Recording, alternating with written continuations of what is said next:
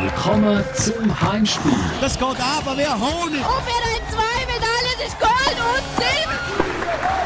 Das ist euer Sportpodcast aus der Südostschweiz. Ich glaube, es sind sicher gewisse Sachen, die gut machen.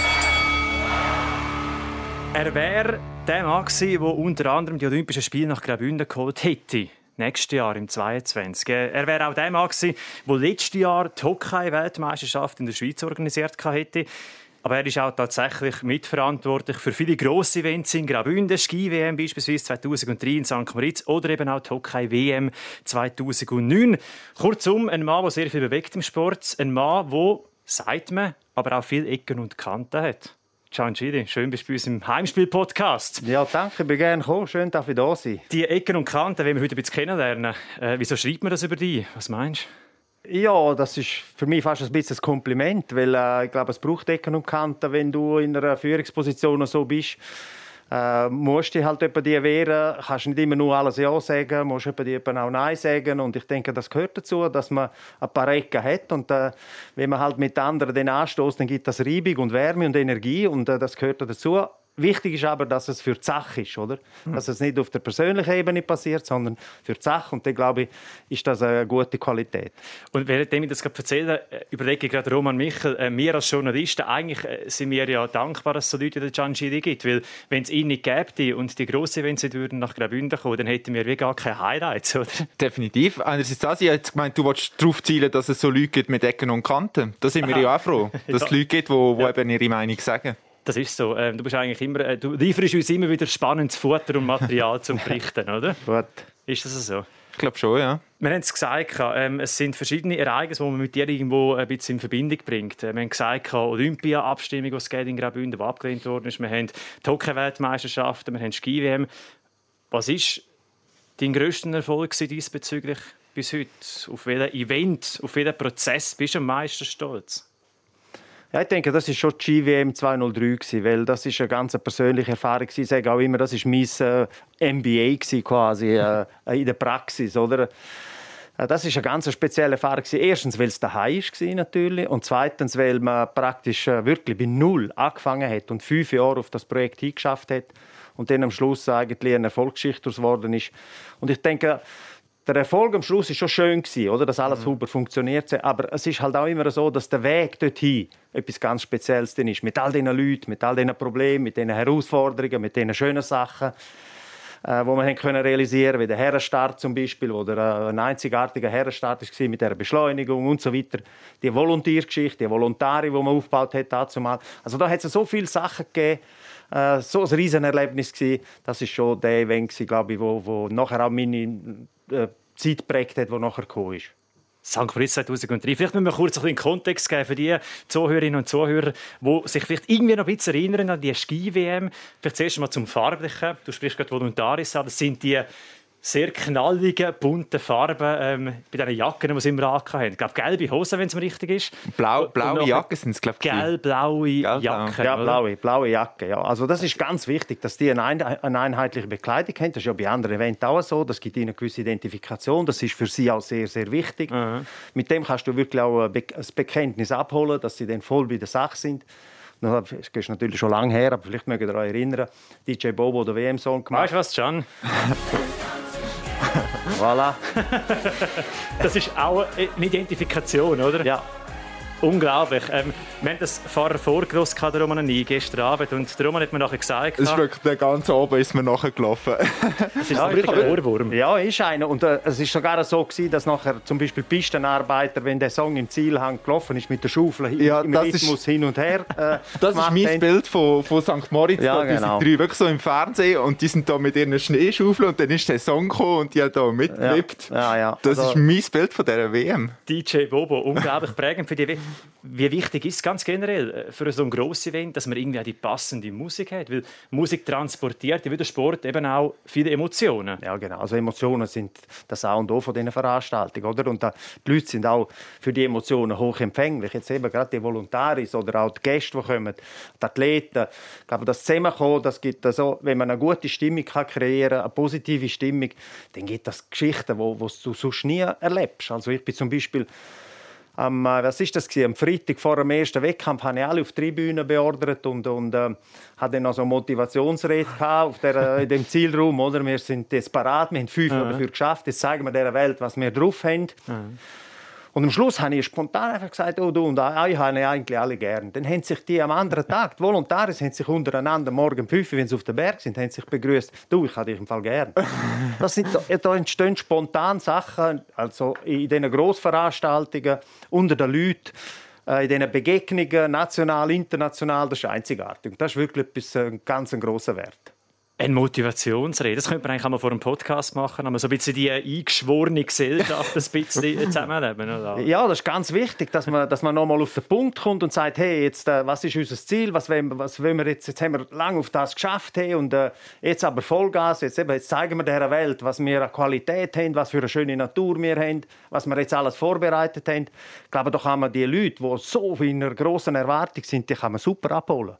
Mhm. Und, und das, das dauert nachher die ganze Zeit. Es war am Anfang her, oder? Es hat äh, geschneit, es war sehr kalt. Gewesen. Und wir sind dort etwa drei oder vier Mal sind Volunteers zusammen mit der Armee morgen um zwei schon auf dem Berg. Gewesen. Und zum Glück hat es nachher gekehrt, oder? Oder einmal bin ich mit dem Berner Russi schnell ins Zelt rein, wo sie Mittag gegessen haben, nach der Herrenabfahrt. Dann habe ich schnell zwei, drei Worte gesagt und gesagt, hey, danke, super Tag, aber jetzt sagt einer etwas, das mehr zu sagen hat als ich. Und dann hat Bernhard Russi das Mikrofon gegeben. Mhm. Es ist fünf Sekunden gegangen, sind alle auf den Tisch.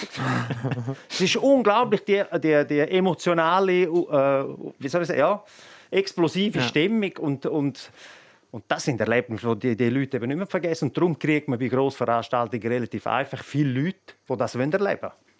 Das stimmt, das ist eigentlich noch eindrücklich, dass in der Schweiz oder ich weiß nicht, wie es, im Ausland ist, ist es eigentlich doch recht einfach, um immer so Voluntari zu bekommen. Obwohl der Job, wie du sagst, zum Teil wirklich sehr anspruchsvoll und auch herausfordernd ist, oder? Ja, es gibt ein fantastisches Beispiel. Ich war auch Chef der Mission in äh, Vancouver, London und Sochi. 10, 12 und 14 ist das gewesen, Genau, ja. und in, in Sochi, wir haben immer gesagt, ah, die kriegen das nicht her, das ist unmöglich, ja. das wird die Armee machen. Und die haben eine Umfrage gemacht bei acht Universitäten und gesagt, ihr müsst perfekt Englisch können, ihr müsst zwischen 20 und 30 sein und wir müssen einen Monat zur Verfügung stellen, gratis. 25'000 haben sie gebraucht und sie haben 40'000 Anmeldungen wow.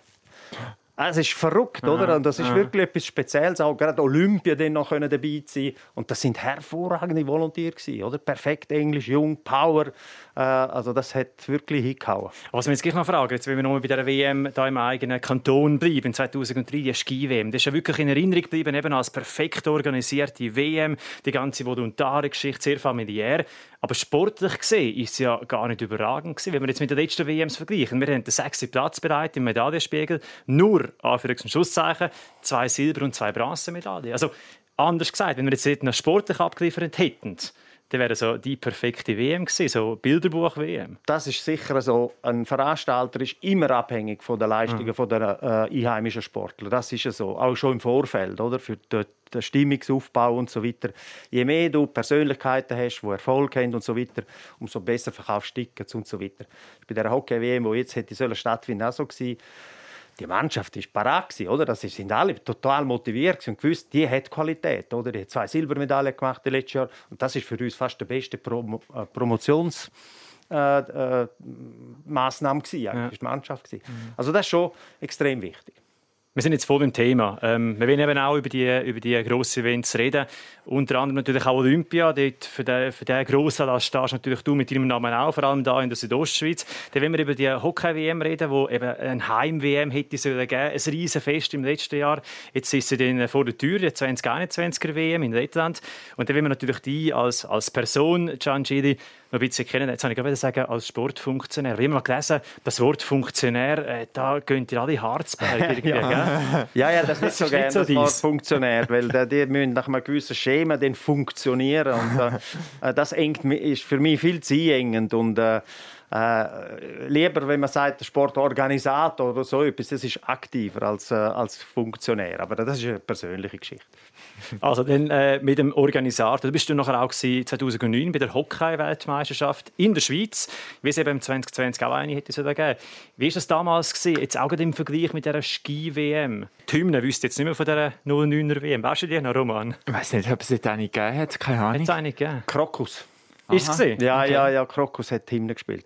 Er hat natürlich nicht so eingeschlagen wie der, der DJ äh, im- Engadin, aber es ist auch gut gewesen. Man hat es auch präsentieren, der Eröffnungsfeier und so weiter und so fort. Hockey ist natürlich auch eine ganz spezielle Erfahrung äh, gewesen, weil es ist auch wieder seit längerem wieder mal ein Hockey WM in die Schweiz gekommen. Es ist ähnlich wie eine Ski WM. Es ist organisatorisch, hat es viele Parallelitäten, aber äh, ein, ein ganz wesentlicher Unterschied ist Hockey ist drinnen, Ski ist draußen. Ski ist zwischen 2000 und 3000 Meter und Hockey ist immer in einer Halle. Und äh, das ist vielleicht auf, dem, auf, dem, auf dieser Ebene einfacher zu organisieren als, als eine Ski-WM. Aber Hockey hat mich extrem fasziniert. Sportler, die Mannschaft, vor allem auch äh, da- das Mannschaftsgefüge. Äh, wie die funktionieren, wie die organisiert sind, wie, wie die halt auch gefeiert haben. Oder? Also, es gibt so in einem Team, glaube ich, in einem Teamsport gibt es nochmal eine zusätzliche Dynamik unter den Sportlern gegenüber den Einzelsportlern. Das ist dann schon noch anders. Also ich könnte da schon ein paar Geschichten erzählen, die ganz unglaublich sind, die halt aus einer Mannschaft heraus entstehen und, und bei den Individualsportlern ist das ein bisschen anders. Also es ist auch eine unglaublich schöne Erfahrung gewesen. Die Geschichten. Die Ja. Bühne, die Bühne ist frei, Can. Wir sind quasi aber, unter uns. Weißt du, man kann sagen, was Beispiel die Russen sind, Russen sind äh, ausgehen essen, oder? Und, und äh, wie läuft das in einem Team? Ähm, die tun den Kübel Champions in die Mitte, jede Kreditkarte rein und dann essen die und der, der am Schluss halt drin ist, der, der am Schluss drin war, hat das Essen gezahlt. Oder? Oder die Russen, die abgereist sind, hat mir der Hotelier angerufen, du, die haben nicht ausgecheckt. Und ich gesagt, das haben die nicht ausgecheckt. Und ich gesagt, nein. Die sind einfach an die Rezeption gesagt, jedes Zimmer äh, packen und mit DHL auf Russland schicken. Oh, wahr? was? Oder? Also, sind so, äh, kann man jetzt sagen, das ist eine Spinnerei, oder? Das ist völlig Ja. dekadent. Aber so Zeug passiert halt etwa die und das ist, ist lustig. Oder wo, wo, wo am anderen Tag nach dem Finale, sie sind ja Weltmeister geworden, oder? Sind wir in die Wieder Garderobe Russen. rein. In die Garderobe rein. Das ist ein, sorry, ein Puff in der Garderobe von Bier und Whisky und Wodka und Ausrüstungsgegenständen und so. Und dann ist der Flüger wäre am 11 gegangen von diesen Russen, oder? Keine und der, Chance. der ist der etwa um 10 Uhr gekommen mit der Plastiktasche, so, ist reingelatscht, einer, ein Betreuer. Der hat gesagt, hey, Herr Flüger, was macht ihr? Der hat gesagt, los, wenn der Flüger fliegt, sagen wir. Und wenn ist er geflogen? Äh, ja, erst etwa am 5 Uhr oder so. Aber, Selbstverständnis von der Russen. ja, ja, es ist, es, ist, es ist spannend, oder auch, äh, wie sie jetzt gekommen sind für die WM, da alles rekognoszieren, mit was für einer Akribie und, und am Schluss sind sie im Dolder Groben gelandet, wären sie gelandet, oder? Also im besten Hotel, wo wir praktisch auf dem Raum Zürich haben. Aber es kann auch in den falschen Hals kommen. Ja, ja, natürlich. Veranstalter. Ich na, ja, es geht, weil äh, wir zahlen ja nur einen gewissen Teil und den Rest müssen sie ja selber drauf zahlen, die Differenz. Ja. Aber ich habe dann immer gesagt, zum Glück könnt ihr das Dollar Grand, werden die so verwöhnt, dann gewinnen sie nicht. Wohlfühl-Oase. Ja, genau. Also äh, es ist schon und auch die verschiedenen Mentalitäten von diesen Teams, also die Teamdynamik in einer WM mit diesen 16 Mannschaften, das ist fantastisch. Es ist auch spannend, immer wenn die Geschichten kommen über die WM, es sind eigentlich immer die Russen im Spiel. Die Russen sind halt ein bisschen, vielleicht äh, ein bisschen unberechenbarer, ein bisschen verrückter, ein bisschen äh, spezieller. Also ähm, sie sind, äh, sie sind eben auch gut, oder? Sie sind auch verdammt gut, die, die, die Athleten und sind äh, äh, also im Umgang sehr einfach. Also das staunst, oder? Die kommen ja fast mit 60 Betreuern. Du kannst aber nur die Hälfte von denen akkreditieren. Die anderen kommen gar nicht ins Stadion rein, oder? Aber sie kommen trotzdem mit. Aber sie kommen mit und das ist ein riesen, äh, ein riesen Tohu Bohu und, und aber sie bringen ihre Leistungen und es ist sehr viel Soziales. Kanadier machen das übrigens auch, oder? Mit der ganzen Families, die hier mitkommen und und Kanadier ja, sind auch sehr anspruchsvoll. Da gibt es solche, die sind dann sehr, sehr anspruchsvoll. Wenn die Garderobe, du musst ja Garderobe alles einrichten, oder? Für die. Und die Garderobe, die werden völlig umgestaltet und wirklich eingerichtet, als macht die Schweizer ja auch, oder? Mit der Schweizer Fahne drin, mit dem Schweizer Teppich. Und WM steht auf die Flagge. Ja, das darf man nicht. Das ist äh. Hochheilig. Ich habe einen Journalist einmal einen Bus bekommen. Hat irgendwie 200 Franken oder so hat er müssen zahlen. Bei einem Vorbereitungsspiel ist er auf die Schweizer Flagge. Ja, Völlig zu Recht, kann man doch da auch sagen, oder? Oder du hast ja nicht einen Versuch. Du kannst ja nicht probieren, funktioniert es, funktioniert. Es muss von Anfang an funktionieren. Und der funktioniert eben gleich nicht alles. Und dann hast du am ersten Abend hast du nachher die Meetings mit dem internationalen Verband, mit den Sponsoren, der Agentur und so. Und dann kommt dann schon aus, was läuft und was nicht läuft. Und dann musst du in der kürzesten Zeit musst du reagieren, das alles über die Nacht neu organisieren. Oder eine weitere Story war, oder Skoda ist ja der grosse Sponsor von dieser, von dieser WM. Und dann tun sie ja immer die Autos hinter die Banden im Fernsehbereich. Oder stehen immer noch zwei Autos dort. Und Bern hat mir dann eine Profifirma hat das alles geplant für uns und so. Und dann am Tag vor dem ersten Match sind die Autos auf einmal drin gewesen. Viel zu hoch, oder? Oben. Weil wir, weil wir haben alle die Sitzplätze hinten dran, wir schon verkauft. Gehabt. nein. Dann haben sie viel zu hoch aufgebaut, oder? Und dann hat es Diskussionen gegeben. Und wir haben über Nacht müssen die Auto runterstehen hinten. Wir haben x Eisenstangen müssen rausschneiden und so eine Aktionen gibt es halt natürlich, oder? Weil also irgendwo mal ein Fehler passiert und dann musst du eben schnell und äh, flexibel sein und äh, ja, das ist das tägliche Leben von so Grossveranstaltungen. Wie, wie viel schlafen Turnierdirektor während so einem Turnier? Ja, ich schätze, das sind etwa vier, vier, vielleicht fünf Stunden. Du kannst schon schlafen. Du sprichst gerade dass, äh, die Flexibilität auch an während dem Turnier. Wenn wir jetzt bei Flexibilität bleiben, wir haben jetzt eben über die äh, Heim-WM 2020 noch reden, wo ja bekanntlich ins Wasser gefallen ist wegen Corona. Das ist ja auch eins drumherum gewesen, bis man mal gewusst hat, ob es jetzt stattfinden kann oder nicht.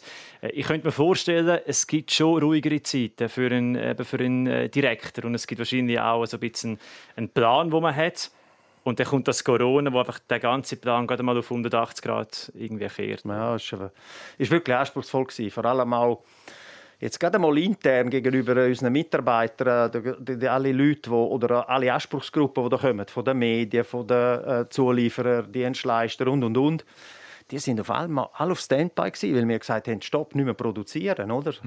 Also es war eine ganz verrückte Zeit gewesen. und auch eben, es hat dann ein bisschen auch Motivationsschwierigkeiten gegeben. Das, natürlich hat das auf die Moral geschlagen von allen Leuten und, und äh, das ist eine schwierige, eine schwierige Zeit gewesen. Und dann, äh, ja, man hat es dann irgendwo dann gesehen kommen. Und äh, am Schluss ist es fast wie eine Erlösung gewesen, weil, weil man gesagt hat, ah, jetzt endlich ist ein Entscheid da, oder? Weil du hast müssen doppelt planen, du hast müssen Abbruch planen und gleichzeitig hast Aufbau müssen planen. Es ist ja noch sieben Wochen gegangen und, dann, und wir haben alles parat gehabt, es war alles produziert gewesen, oder? Wir haben ja nachher noch die Volontari-Uniformen haben wir noch den Volontaris für 30 Franken verkauft und ein Charity-Event daraus gemacht, oder? Es ist alles da gewesen, oder? Ja, ja und eben, es wäre eigentlich angerichtet gewesen, aus sportlicher Sicht natürlich. Du hast es angesprochen, gell? 2018, äh, ich meine, so knapp sind wir noch nie an einem Weltmeistertitel gesehen. Ja, zur nachher Erinnerung. 19 so knapp äh, gegen Kanada ausgeschieden. Also dort sind wir eigentlich auch sehr nah wirklich an, an einer Top-Platzierung dran vorbeigeschrammt. Wäre wirklich angerichtet gewesen, jetzt eben für die Heim-WM. Ich meine, das wäre ja auch eine, eine Riesengeschichte, oder? Wenn jetzt die Schweiz der erste Weltmeistertitel Im eigenen eben- Land. Genau. Wir müssen gar nicht mehr darüber reden. Das, ich meine, nur der erste Match, oder? Wir haben bis zum äh, März, äh, Mitte März, wo wir abgesagt haben, haben wir 320.000 Tickets verkauft. gehabt. Also wir haben 96 Prozent von der erreichten äh, oder budgetierten Erträge haben wir schon in der Kasse gehabt. Und wir haben noch fast zwei Monate gehabt zum Verkaufen. Das hätte eine riesige Geschichte gegeben. Und denkst, der erste Tag Russland-Schweiz. Aber am Mittag, was da gelaufen wäre und am Abend um 8 Uhr wäre der Match gewesen. Also schön Wetter, 26 Grad ist gewesen, oder? Also das, es ist eine unglaubliche Chance verpasst, halt die Mannschaft gut vorbereitet, Fische voll im Plan mit seinem, mit seinem Team. Also die Voraussetzungen wären eigentlich perfekt gewesen, oder?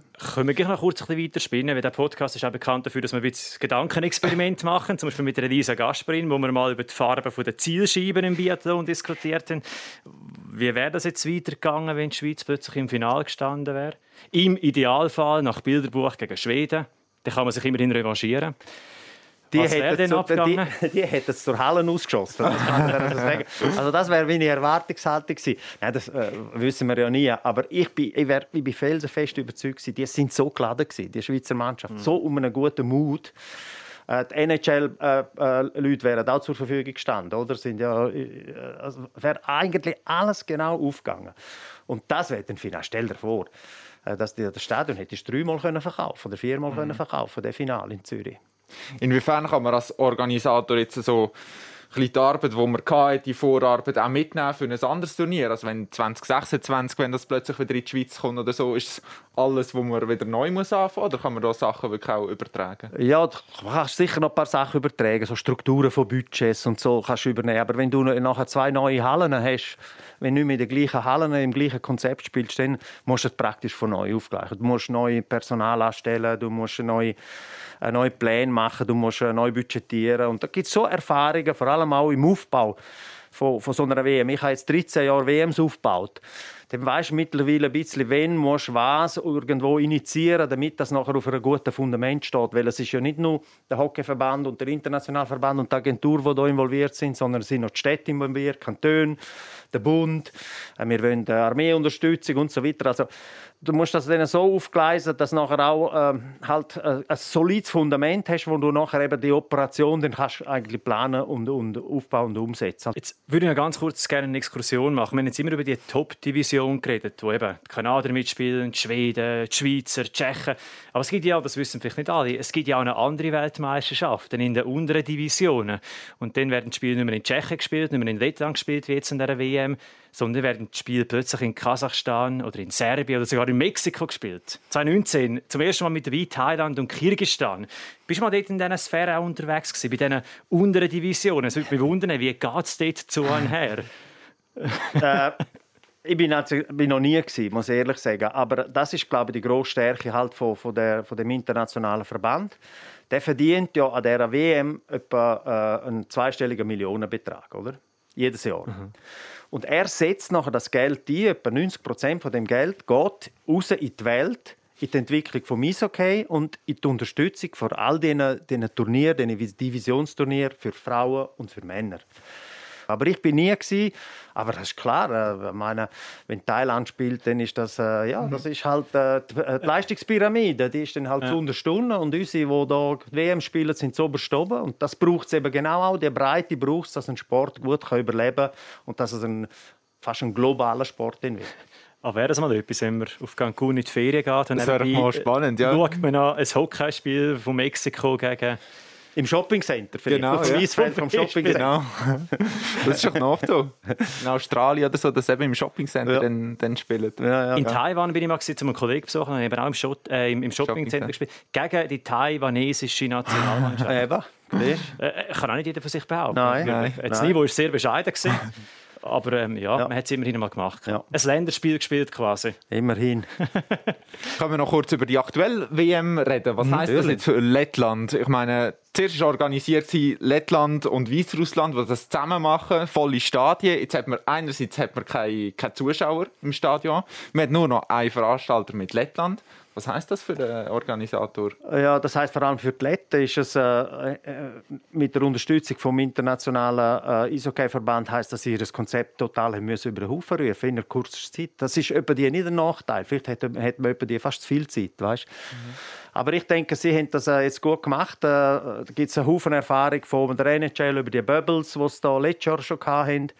Und haben die Erfahrung jetzt übergenommen und, äh, und haben äh, jetzt halt die, die Hallen müssen in, äh, so jetzt installieren, dass eben vor allem die Medien gute Arbeitsbedingungen haben. Wenn keine Leute im, im, im äh, Stadion sind, fällt ein grosser Teil weg. Was ich nicht weiß genau ist, wie sie denn ihre Erträge generieren, weil 90 Prozent der Erträge für einen Hockey-WM-Organisator kommt aus dem Ticketing. Mhm. Und das ist eine unglaublich hohe Zahl, oder? Ja. Das ist eine hohe Zahl. Und jetzt haben sie keine Zuschauer und die haben sicher mit dem internationalen Verband können Deals machen, damit sie so können überleben, vielleicht auch mit dem Staat oder mit wo, wo unterstützt. Äh, das Operative mit den Hallen und so, das kann man einrichten. Da kann man sehr viel temporär einbauen. Kostet einfach Geld temporär, oder? Ist nicht sehr nachhaltig. Aber aus dieser Not heraus, glaube ich, ist es der einzige richtige Entscheid, dort herzugehen. Kurze Weg, äh, alle Athleten bubble-mässig rein. Äh, und so wahrscheinlich kann man spielen. Was mich Wunder nimmt, ist, wer kommt von diesen Mannschaften, oder? Mhm. Wo jetzt schon so lange spielen, äh, Play, also NHL, mhm. Vorrunde, gibt es wie stark sind denn die Mannschaften, die kommen, oder? Ja. Also das ist vielleicht noch eine kleine Chance für uns. Matchentscheidend kann das durchaus sein. Ja. Stand heute haben wir vier NHL-Spieler mit dabei. Ja. Ich jetzt vor ein paar Tagen rausgekommen. Ja, mal schauen, was von den Schweizer da zu erwarten ist, natürlich. Ja. Können wir kurz äh, mal einen Wechsel machen, thematisch und auch geografisch? Weg von mhm. Lettland, gehen wir auf Graubünden zurück. Äh, vor acht äh. Jahren hören wir jetzt Gian Gidi. Vor acht Jahren nach einer nicht so eine schöne Erfahrung. Ja, ich hoffe, dass es nicht unbedingt eine kleine Depression jetzt gibt, weil äh, der Kanton muss ja weiter an seine Zukunft schaffen. Da sind ganz große Herausforderungen da im Tourismusbereich, natürlich im gesellschaftlichen Bereich. Wir hätten mit Olympia, wie jetzt Kanada das hat oder England das hat, wirklich die Möglichkeit gehabt, dort große Fortschritte zu machen. Und das bedeutet das bedauere, dass wir diesen Schub jetzt nicht ausnutzen können, dass uns Gesellschaft eigentlich die Chance nicht gegeben hat. Das war im 2013, mhm. im März. 3. Nach, März. Du weißt es in dem Fall. chron- Weißt du sogar eine Tourzeit von dem Interview? Ja, wahrscheinlich etwa um die Eins ist das gewesen. Es ist, nachdem äh, die Bündner Bevölkerung äh, mit 54 Prozent Nein gestimmt hat zu der Olympiakandidatur 2022, wo du ja Direktor gewesen bist von dieser Kandidatur. Das wären die nächsten Spiele statt Peking. Dann würden wir jetzt die 2022. einla- einladen und dann würden wir jetzt äh, die Frage stellen, Gianchidi, wie parat Wie bist du die Planung? für Ja. die Olympischen Spiele? Ja. Äh, Tut das noch weh heute? Ja, ein bisschen tut es vielleicht schon noch weh, aber nein, natürlich, die Zeit heilt Wunder. Ich habe es auch relativ schnell verarbeitet. Ich bin dort äh, im Verarbeitungsprozess ist, ich bin gerade ins Hochgebirge und habe Hochgebirgstouren gemacht und habe gar nicht den Kopf mehr für das, sondern äh, müssen schauen, dass ich überhaupt auf die Höhe raufkomme. Also das hat mir extrem geholfen, dass ich gerade ausgeschert bin und dann etwas anderes gemacht habe. Aber klar, Eben, wir sind voll überzeugt, dass das etwas Gutes gewesen wäre für unseren Kanton, für die Entwicklung, für eine langfristige Planung, für äh, vielleicht auch ein COC, für ein nachhaltiges Konzept, dass wir ein anderes Konzept abboten. Wir sind immer noch von dem überzeugt. Gewesen. Aber äh, der Entscheid ist klar, gewesen, demokratisch. Gewesen, äh, man hat abgestimmt und dem, in dem Fall ist das erledigt. Gewesen. Und es hätte wirklich nicht wieder sein, weil vier Jahre später hat es nochmal eine Abstimmung gegeben und Ja. die ist noch deutlicher ausgefallen. 60 Prozent Nein für Olympia 2026. Und der Gigantismus, den du ein bisschen angesprochen hast, die Nachhaltigkeit, das hat euch wahrscheinlich unter anderem so ein bisschen das, äh, das Knick gebrochen. Das ist sicher so. Man hat uns eigentlich nicht so geglaubt, dass wir könnten auch die Spiel von der kurzen Weg, weise Spiel, dass das nicht gelingt, um das zu organisieren. Und das haben wir müssen akzeptieren. Und ich muss ehrlich sagen, also ganz ehrlich, äh, wenn ich jetzt sehe, wie auch die, die, die Entwicklung geht, äh, äh, wie gegangen ist in Rio oder Pyeongchang, dann muss ich sagen, äh, hat COC seine Hausaufgaben halt schon auch nicht gemacht jetzt. Also das ist ja so. Es Also ist nicht da- in die Richtung gegangen. es ist nicht so in die Richtung gegangen, wie, wie von dem her wäre unser Konzept eben eine Chance gewesen, weil sie gezwungen werden, gewesen, das Konzept so umzusetzen. Anders hätte es nicht gegeben. Wenn jetzt nochmal das Thema würde aufkommen, dann würde ich, weiss, wäre ich auch relativ skeptisch gegenüber dem IOC und sagen, ma, äh, halten Sie sich denn eigentlich äh, äh, an die Nachhaltigkeitsgedanken, wenn nachher so viel Infrastruktur immer rumstehen und so und, und da bin ich schon ein bisschen kritisch geworden, muss ich ehrlich sagen, weil ich einfach gesehen habe, wie jetzt die Erfahrung gelaufen ist. Es gibt ja Länder, die das gut machen. Wenn ich an London denke, wenn ich an Vancouver denke, Vancouver. da gibt es gute Beispiele, oder? Und wir haben uns auch immer an denen orientiert und gesagt, es gibt auch gute Beispiele, aber es gibt eben auch schlechte und äh, man sieht äh, auch jetzt wieder Diskussionen äh, mit Japan, äh, jetzt mit, äh, gut, jetzt ist Corona noch Schwierigkeit zusätzlich. Also, Also es ist schon speziell, eben, wenn man sich so ein bisschen die äh, Austragungsort von der letzten grossen Ereignisse anschaut. Eben, wir hatten, wir hatten Rio, gehabt, wir hatten Südkorea, gehabt, jetzt China, wir hatten eine Fußball-WM, die in Katar stattfindet. Ah, Das ist schon sehr speziell. ja, es sind totalitäre Staaten, oder? Es sind nicht demokratische Staaten und da entscheiden drei, vier, wir machen jetzt das. Katar hat eine ganz klare Strategie, oder? Die irgendwann geht ihnen das Öl aus und die hat sich jetzt da auf Sport, Grossveranstaltungen konzentriert, bauen da unglaubliche Infrastrukturen auf. Äh, Das ist ihre Strategie. Ich meine, Sochi war auch eine andere Strategie. Sochi hat immer gesagt, das Spiel kostet 50 Milliarden. Äh, Das Spiel hat nicht so viel gekostet. Die Infrastrukturen haben so viel gekostet. Und jetzt, wenn man schaut, wie nachhaltig ist Sochi, wo man so kritisiert hat, muss man sagen, Skigebiet hinten dran läuft super. Das ist gut. Vorne haben sie ein paar Leichen mit, mit äh, dort im Park, wo Formel 1 jetzt stattfindet, wo ein NHL-Team jetzt, äh, ein KHL-Team jetzt kommt und so weiter. Also immer noch besser als Pyeongchang, wo ich jetzt höre, da, da liegt praktisch alles brach. Und das darf einfach nicht passieren. Etwas finde ich gleich noch spannend. Ähm, du hast im, in diesem kurzen Ausschnitt angesprochen, die, ähm, die Gesellschaft hat die Chancen nicht gegeben. Ist die Schweizer Gesellschaft so ein bisschen ablehnend gegenüber Spitzensport, Grossereignis? Das ist ja schon ein bisschen etwas. Also wenn, wenn mir jemand auf der Gas erzählt, er sei Spitzensportler, ist zuerst gerade mal so, okay. Ja, In einer dunklen Gasse, müssen wir sagen. Ja, das- so, so ein bisschen Nebel hat, so ein bisschen dubiose Gestalten. Ja, das ist eine Stellenwertsfrage. Das haben wir immer gesagt. Oder? Äh, Wenn man einen Sportler fragt, was machst du, sagt er, ja, ich bin Spitzensportler und was hast du gelernt? Oder? Das ist schon noch in unserer Gesellschaft ein bisschen drin. Und ich glaube, unsere Gesellschaft ist auch ein bisschen skeptisch gegenüber großem Tempo. Äh, wir sind ja auch ein politisches System, das nicht über Tempo, sondern über Stabilität sich definiert. Und ich glaube, äh, große Entwicklung, eine schnelle Entwicklung und so, da ist man relativ halt, äh, zurückhaltend und skeptisch. Zum Teil vielleicht sicher auch berechtigt. Äh, wir haben einfach die Meinung gehabt, das wäre der Treiber gewesen, zum wirklich Graubünden infrastrukturmäßig, auch Straßen, Sicherheit, Infrastrukturen voll drauf aufzupushen für die Zukunft. Ist jetzt nicht daraus geworden. Stadt Graubünden hat es jetzt Peking gegeben nächstes Jahr und statt nochmal Graubünden ist es jetzt eben ähm, Cortina und Mailand im 26. Aufgrund von der fortgeschrittenen Zeit äh, würde ich gerne noch etwas Positives herausnehmen. Eben, wenn Sie gesagt haben, Sport und Olympia verbindet auch immer viele Emotionen. Ich habe da noch Olympiaschrei. Ähm, meine Frage an euch zwei, ihr den Schrei da erkennt. Wann ist das gesehen?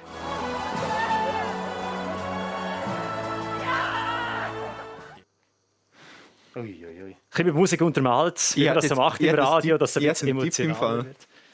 Gib den Tipp ab. Simon Ammann. In welchem Jahr? Ja, jetzt äh, habe ich zwei Chancen. 2002.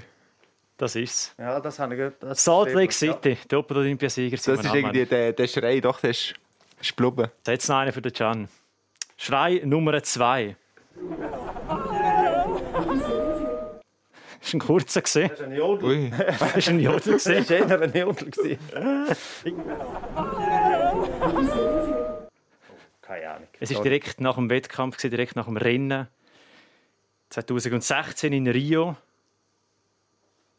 Fabian Cancellara. Ah, okay. Goldmedaille im Zeitgefahren. Ja, okay. Ja, Zeitfahren. Das Super sind so schöne Emotionen. Was ist dein äh, persönlicher Olympiamoment? Wir haben es gesagt, Chef de Mission 2010, 12 und 14 gewesen. Natürlich viele Olympische Spiele äh, begleitet und auch miterlebt, mitverfolgt. Was ist dein Olympiamoment? Ich glaube, die erste Goldmedaille von Colonia. Das ist das hätte man sich gar nicht vorstellen oder? Ein Langläufer, ein Schweizer Langläufer, Gold holt an Olympische Spiele. Und ich bin dort live dabei gewesen. Und das ist, weil ich auch aus dieser Sportart ein bisschen Hobby, ist das schon etwas ganz Spezielles gewesen. Also die Goldmedaille, unglaublich. Ein Bündner, also, der da dein Herz höher schlagen ja, hat. Vielleicht auch noch. Ja. Äh, natürlich hat Und das eine Rolle gespielt. Aber äh, ja, das ist schon, das hätte man sich gar nicht vorstellen können. Schweizer, da, alle Russen und alle Norweger, Skandinavier und alle. Und dann hat er vier geholt. Oder? Ja, sind noch drei nachgekommen. Genau. Unglaublich. Roman, dein Olympiamoment? Bei mir ist Fall etwas ganz persönlich ähm, 2018 Pyeongchang, wo ich das erste Mal war als Journalist. Eben. Ich mhm. hatte jetzt so in einem Mediendorf gewohnt. Das sind wirklich irgendwie 20 Hochhäuser. Gewesen. Und immer am Morgen hat es in einer grossen Tiefgarage hat's Morgen gegeben für all die Journalisten. Und das ist so eindrücklich gewesen. Irgendwie hast du da die Chinesen gehabt, die schon Sushi gegessen haben am Morgen, der Italiener mit seinem Kaffee und nicht mehr, der Amerikaner mit Bacon und weiß doch auch nicht was. und dort habe ich irgendwie so ein bisschen gespürt, eben, was, was Olympia soll sein, so ein bisschen die Verbundenheit von verschiedenen Ländern, verschiedenen Kulturen, habe ich extrem inspirierend gefunden. Sportliches Ereignis ist, glaube ich, schon der, der Simon Ammann 2002 ja. Ich war der 9 und habe wahrscheinlich gar noch nicht gewusst, dass es da so verrückte Typen gibt, die da mit äh, so langen Ski ja. Schanzen runterfahren und möglichst weit kumpen. Das ist mir äh, schon geblieben. Bei mir im Moment, den ihr sicher am besten kennt, einerseits Federinka, Doppel mhm. Federer Wawrinka im Tennis. Doppel, wo ja eigentlich nicht unbedingt viel interessiert, mhm. äh, trotzdem dort im Moment. Und sehr lustig, äh, Görling, Olympia-Silbermedaille im Finale gegen Schweden 2006 in Turin. Ich bin jetzt überhaupt nicht der Görling-Fan hoch 10, aber Olympia hat für mich auch ein bisschen die Charaktereigenschaft, es tut einem neue oder zumindest ein vergessene Sportarten mhm. wieder näher bringen. Wie während der Matura beispielsweise auch, habe ich die Snooker-WM geschaut. Mhm. Etwas, was ich nachher und vorher nie gemacht ja. habe. Tontaubenschießen. Ja. Das Tontaubenschießen. Nein, das ist glaube ich, die grosse Chance von diesen ja. Sportarten, dass alle vier Jahre die Plattform bekommen und wenn sie sehr erfolgreich sind, können sie die nächsten vier Jahre besser überleben. Mhm. Äh, das ist sicher ein ganz ein wesentlicher Punkt von Olympia. Eben, du hast gesagt, die kulturelle äh, Begegnung vor allem, das ist ganz speziell. Aber als Chef der Mission hast du dann auch noch nicht nur schöne Erlebnisse, hast du dann auch noch viele Krisen zu überwinden, oder? Also, der, sage jetzt einmal, die Medaille und der sportliche Erfolg ist, äh, steht über allem. Aber als Chef der Mission hast du dann 300 Leute auf Platz und da gibt es auch noch ein paar Tragödien dort unter denen, wo, wo weißt, es gibt dann auch Verlierer. Mhm. Mhm. Also äh, es gibt mehr Verlierer als Gewinner und mit denen musst du dann auch können im Haus umkommen und die müssen das verarbeiten und so. Äh, also ich denke, das gehört halt auch zum Sport und gehört zu einem reifen Prozess von einer Persönlichkeit, dass er aus der Niederlage eben auch stärker rauskommt als vorher. Und da zeigen sich dann eben auch wahre Gewinnertypen, wenn man Absolut. eben im schwächsten Moment dann eben auch adäquat kann reagieren und das analysieren. Absolut. Ganz am Schluss noch äh, gehen wir an einen ganz anderen Ort. Ähm, und zwar gehen wir ein bisschen in die Höhe. Fern weg vom grossen Trubel, fern weg vom grossen Olympischen Spiel. Und zwar auf eine Alp im Engadin. Schauplatz von deinem Sommer. Ja, ich habe Alp, ich, ich habe mich anhören als, als, als Kuhhirt. Drei Monate dieses Jahr zwischen 2300 und 3000 Meter. Freue mich extrem, einfach mal zu verschwinden, äh, Ruhe zu finden, einen Rhythmus zu haben, weg von Nattel, vom Computer, äh, zurück zur Natur. Ich war dort schon als Bub auf dieser Alp mit den Kühen von meinem Vater. Und ich freue mich wirklich zusammen mit dem Rie Planta, das ist mein äh, Chef dann. Das Zweite sind wir mit 300 Viechern dort oben und werden den Sommer verbringen, hoffentlich weit weg von Corona und weit weg von Stress und von wirklich back to the roots und ich freue mich extrem. Was ist, was ist schwieriger, eine Ja. Kuhherde zu führen oder eine Schweizer Olympiadelegation? Welche Dünnsperrigen. Ja, ich habe ich habe es mal so formuliert. Etwa die ist wahrscheinlich einfacher, vierbeinige Rindviecher zu führen als zweibeinige. aber, äh, aber das ist jetzt kein Witz. Also du lernst als Bub, wenn du gehst, go Kühe hüten, dann machst du deine erste Führungserfahrungen. Oder? Du musst wissen, wie dein Team da, wo deine Kühe funktioniert. Du weißt, wo, wo ist die Leitkuh. Also ich habe meine ersten Erfahrungen natürlich so mit, mit Kühen gemacht. Sind wir ehrlich, oder? Und äh, daraus entsteht dann das Nächste. Und das finde ich ähm, eine super Sache, dass ich jetzt noch mal zurückgehen kann und wirklich in dieser wunderschönen Region darf dort den Sommer verbringen Und das soll eben auch so ein bisschen Back to the Roots mäßig fast sein, oder zurück zu den eigenen Wurzeln und so ein bisschen die Entschleunigung auch von der heutigen Welt ein bisschen Ja, vorantreiben. Absolut. Ich, meine, ich, äh, ich habe jetzt fast 40 Jahre äh, Highspeed-Job gehabt, oder alle vier, fünf Jahre einen neuen. Und, äh, und jetzt geht es wirklich darum, ein bisschen bei mich äh, zu entwöhnen von all den von all den Entwicklungen, die jetzt vielleicht nicht so günstig sind, eben mit all der Elektronik und so weiter. Es geht ein bisschen zurück zur Ruhe und das tut mir sicher gut. Ich wünsche auf jeden Fall eine gute Erholung und ganz viel Spaß auf der Alp. Ja, danke. Und danke für den Besuch bei uns im Studio, Gian Gili. ja, danke euch. Und äh, Roman, wir machen heute in diesem Highspeed weiter, oder? Ja, In zwei Wochen. nichts anderes übrig. In zwei Wochen gibt es die nächste Folge. Da bist du auch wieder dabei. Danke vielmals, Roman. Und danke euch fürs Zuhören. Und natürlich auch das Zuhören auf YouTube. Der Podcast Heimspiel könnt ihr nachhören auf euren Lieblingskanälen auf Apple Podcast oder eben auch auf südostschweiz.ch-heimspiel. Und wir wünschen einen äh, guten Sommer. Es gibt auch wieder Grossereignisse. Es gibt unter anderem Olympische Sommerspiele und äh, die Fußball-EM. Und das wirst du jetzt wirklich nicht verfolgen. Can, kann das sein? Äh, nicht verfolgen wahrscheinlich äh, nicht, also aber halt weiter weg halt. Äh, wir haben kein Nattel oder Mobile-Empfang in der Alp, also äh, von dem her äh, ist wirklich Ruhe. Das war das Heimspiel. Bis zum nächsten Mal.